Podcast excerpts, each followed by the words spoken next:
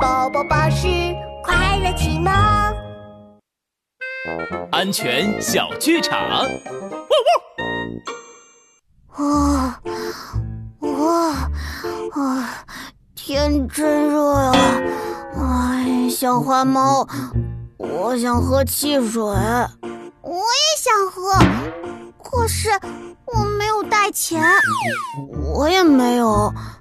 啊，角落里有瓶蓝莓汽水，还满满的，应该是谁忘这里了。嘿嘿，我们就喝这瓶吧。哎，小乌龟，这瓶蓝莓汽水为什么闻起来一股怪味呀？我我也不知道，可能是装汽水的时候装错了吧。